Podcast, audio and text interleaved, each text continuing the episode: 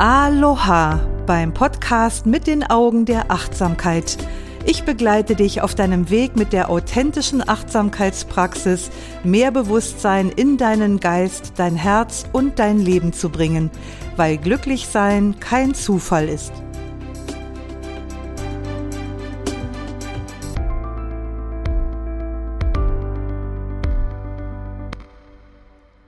Sag mal, wie geht es dir eigentlich mit Feedback? Hast du eine unbelastete Beziehung zu diesem Begriff und zu Feedback überhaupt? Also ich könnte wetten, dass zumindest etwas Unbehagen mitschwingt, wenn jemand dich so süßlich fragt, möchtest du gerne ein Feedback haben?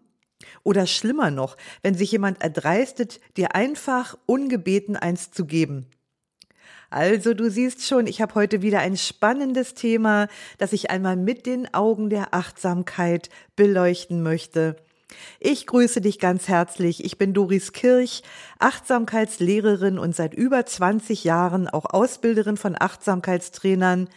Und in dieser Zeit habe ich mich immer wieder mal aus ganz verschiedenen Perspektiven mit dem Thema Feedback beschäftigen müssen. Also mal abgesehen von meinen Fortbildungen, die ich im Business vor rund 30 Jahren zum Thema Feedback gemacht habe, hat es mich dann einmal ganz persönlich betroffen und, ja, kann man sagen, getroffen. Bevor ich dir was von dieser Situation erzähle, die meine Einstellung zu Feedback grundlegend verändert hat, möchte ich dir was zu meinem Hintergrund erzählen. Also ich habe zu Beginn meiner beruflichen Laufbahn im sogenannten HR-Bereich, also im Bereich von Human Resources gearbeitet. Früher hieß das noch Personalentwicklung. Und Fortbildungen in Kommunikationspsychologie und natürlich auch zum Thema Feedback gehörten damals mit dazu. Also habe ich gelernt, was Feedback ist, was also eine Rückmeldung ist und wie man Feedback gibt. Also zunächst mal soll ja ein Feedback keine Wertung darstellen. Haha. Es soll auch keine Deutung, keine Beurteilung und auch keine Interpretation sein. Und schon gar nicht soll ein Feedback sowas wie eine Provokation oder gar wie ein Vorwurf sein. Ein Feedback soll einen anderen schlicht und ergreifend darüber informieren, was ich gehört und was ich gesehen habe und wie das, was ich gehört und gesehen habe, auf mich gewirkt hat, beziehungsweise was ich verstanden habe oder auch wie ich es verstanden habe. Also so viel erstmal so zu meinem Hintergrund. Und ich bin ja im Leben schon ziemlich früh aus meinem Leben im Management ausgestiegen und habe damit begonnen, Achtsamkeit, Meditation und Stressbewältigung zu unterrichten.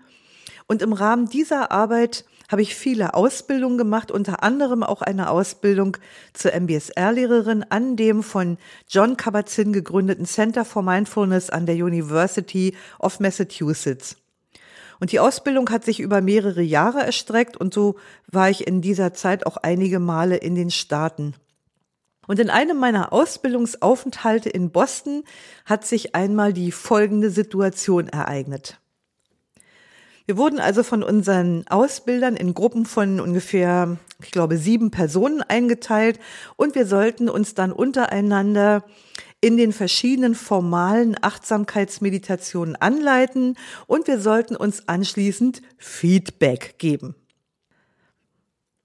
Der erste in der Runde war ein Psychotherapeut aus Arizona, und als jemand, der andere schon eine ganze Weile in diesen Dingen ausbildet, fand ich seine Anleitung ziemlich gelungen. Als zweite Person war Sandra dran. Also, ich habe jetzt mal den Namen geändert. Sandra war eine kleine, zarte, zurückhaltende junge Frau mit einer leisen, dünnen Stimme. Und sie saß etwas zusammengesunken auf ihrem Stuhl, hatte die Arme vor dem Körper verschränkt und die Beine, so sah das jedenfalls aus meiner Sicht aus, ungefähr zweimal umeinander gewickelt. Und Sandra leitete eine energetische Körperübung an. Während sie das machte, ratterten in meinem Kopf die ganzen objektiven Bewertungsparameter einer Ausbilderin für eine gute Anleitung durch. Und was soll ich sagen? Sie ließen nicht wirklich ein gutes Haar an Sandras Körperhaltung, an ihrer Präsenz und an ihrer Stimme. Und ich weiß gar nicht, was das noch alles war. Und ziemlich verwundert habe ich dann anschließend den Feedbacks der anderen gelauscht, die lauter lobende und ermutigende Worte für diese in meinen Augen ziemlich schwache Leistung hatten. Also ich war echt verwirrt. Das war doch kein Feedback.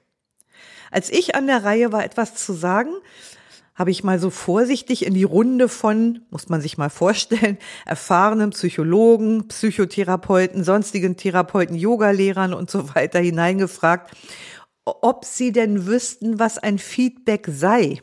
Also ob sie sowas mal gelernt haben. Rundherum wurde bejahend genickt. Ja, hm, okay, dachte ich, dann leg ich jetzt mal los. Und ich habe dann alle Parameter aufgezählt, die mir aufgefallen waren. Das heißt, bis zum Ende kam es gar nicht. Ich habe das so gemacht, wie Feedback sein sollte. Offen, ehrlich, ich habe das konkret Beobachtbare beschrieben und gesagt, wie es auf mich gewirkt hat. Also ganz lege Artis ein Feedback ganz nach den Regeln der Kunst. Und noch bevor ich meine ganzen Beobachtungen an den Mann beziehungsweise an die Frau gebracht hatte, hat mir jemand ganz elegant das Wort abgenommen und dann hat der Nächste in der Runde seine Anleitung mit uns gemacht. Mir war das zwar aufgefallen, aber ich hatte mich dann entschieden, das einfach zu übergehen und da nichts weiter zu, zu sagen.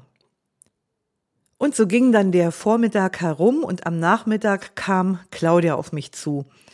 Claudia ist eine deutschstämmige, in Amerika lebende christliche Pastorin, die den harten Jungs in den amerikanischen Gefängnissen die buddhistische Praxis der Achtsamkeit näher bringt. Ja, und Claudia fragte mich, du sag mal, können wir mal reden über die Übungsrunde heute Vormittag? Und ich war völlig ahnungslos. Ja, klar, können wir machen. Dann hat sie sich vor mich hingesetzt und ganz liebevoll zu mir gesagt, so machen wir das hier nicht. Und sie meinte damit weder in Amerika noch in der Achtsamkeitspraxis. So machen wir das hier nicht. Hat sie aber ganz liebevoll gesagt. Und dann hat sie mir eine Lektion über Wertschätzung und Ermutigung, über Liebe, Mitgefühl und Achtsamkeit verpasst, ganz liebevoll verpasst, die ich in meinem Leben nicht vergessen werde und für die ich ihr ewig dankbar sein werde. Sie hat mir zum Beispiel auch mehr über Sandra erzählt und in welch unglaublich schwieriger Lebenssituation die junge Frau gerade äh, steckte und dass sie dennoch die Kraft aufgebracht hat, zu dieser Ausbildungseinheit zu kommen und daran teilzunehmen. Und während Claudia redete, brach etwas in mir völlig zusammen. Die Härte, die Strenge und Unerbittlichkeit meiner häuslich, häuslichen und schulischen Erziehung, die so viele Wunden in mir hinterlassen hatten, die brachen wirklich vollkommen zusammen. Und ich war fassungslos über mein Verhalten und über mich selbst. Mein vermeintliches Wissen ist wirklich in dem Moment in tausend Scherben zerbrochen. Und es war so vollkommen unbrauchbar, das wurde mir in diesem Moment klar, weil es mir völlig die Sicht auf das genommen hatte, was eigentlich wirklich wichtig war, nämlich der Mensch mir gegenüber und der gegenwärtige Moment.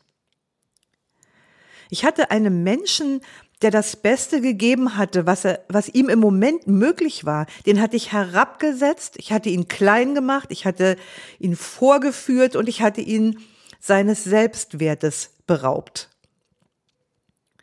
Und nachdem Claudia zu Ende gesprochen hatte, fühlte ich mich unfassbar tief beschämt. Und mir wurde in diesem Moment auch klar, dass die Sandra ja nicht blöd ist. Mir wurde klar, die braucht mein Feedback nicht, um sich darüber klar zu sein, dass sie hätte lauter reden müssen, dass sie eine aufgerichtete Körperhaltung gebraucht hätte, dass sie mehr Präsenz hätte in die Anleitung legen müssen. Das wusste sie selber. Dafür brauchte sie mich ja nicht. Sie ist ja nicht doof. Sie hat ja auch gesehen, wie alle anderen es machen. Und die anderen in unserer kleinen Gruppe, die hatten die Sanftheit ihrer Stimme gelobt, die Pausen zum Nachfühlen, die sie in die Übung eingefügt hatte und die tolle Übung an sich, die für viele, die für viele neu war. Also die anderen in der Gruppe, die hatten sich darauf fokussiert, das gute Potenzial in Sandra zu stärken. Und sie strahlte. Kann ich mich heute noch dran erinnern. Und mir wurde plötzlich klar, dass es auch gar nicht mehr braucht als das. Stärke das Starke. Und das Schwache wird nachziehen und sich ebenfalls entwickeln und stark werden. Jemand, der sich in einem psychischen oder körperlichen Zustand von Schwäche befindet, der entwickelt nicht plötzlich Superkräfte, nur weil ich ihm sage, dass er zu wenig Präsenz in der Gruppe gezeigt hat. Und mir wurde plötzlich klar, dass meine Art, Feedback zu geben, im Wesentlichen defizitorientiert war. Auch wenn ich, um mein eigentlich negatives Feedback etwas abzupuffern, vorher noch ein paar nette Dinge gesagt habe. Es geht hier um die innere Haltung. Und die war, so wie ich Feedback gelernt hatte, eher auf Schwächen fokussiert, also auf das, was schlecht läuft, auf das, was optimiert und verbessert werden kann. Aber was ist, wenn ich Vertrauen habe, dass jemand schon dahinter kommen wird, wie man es besser machen kann? Wir waren ja in einer langen Ausbildung und wir haben jeden Tag Vorbilder gesehen und wir haben jeden Tag gesehen, wie wunderbar die Umsetzung von Achtsamkeit ins Leben gebracht werden kann.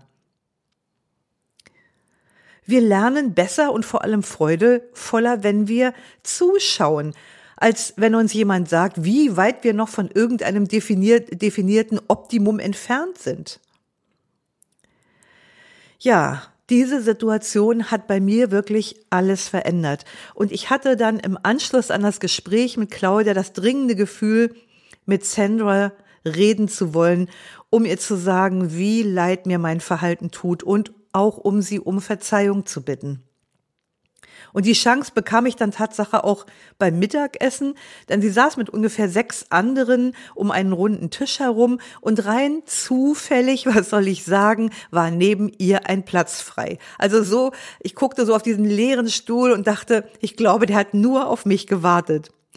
Und dann habe ich meinen Teller genommen und habe mich vorsichtig rangepirscht und habe nachgefragt, ob ich mich neben sie setzen dürfe. Und dann wurde es plötzlich ganz still am Tisch.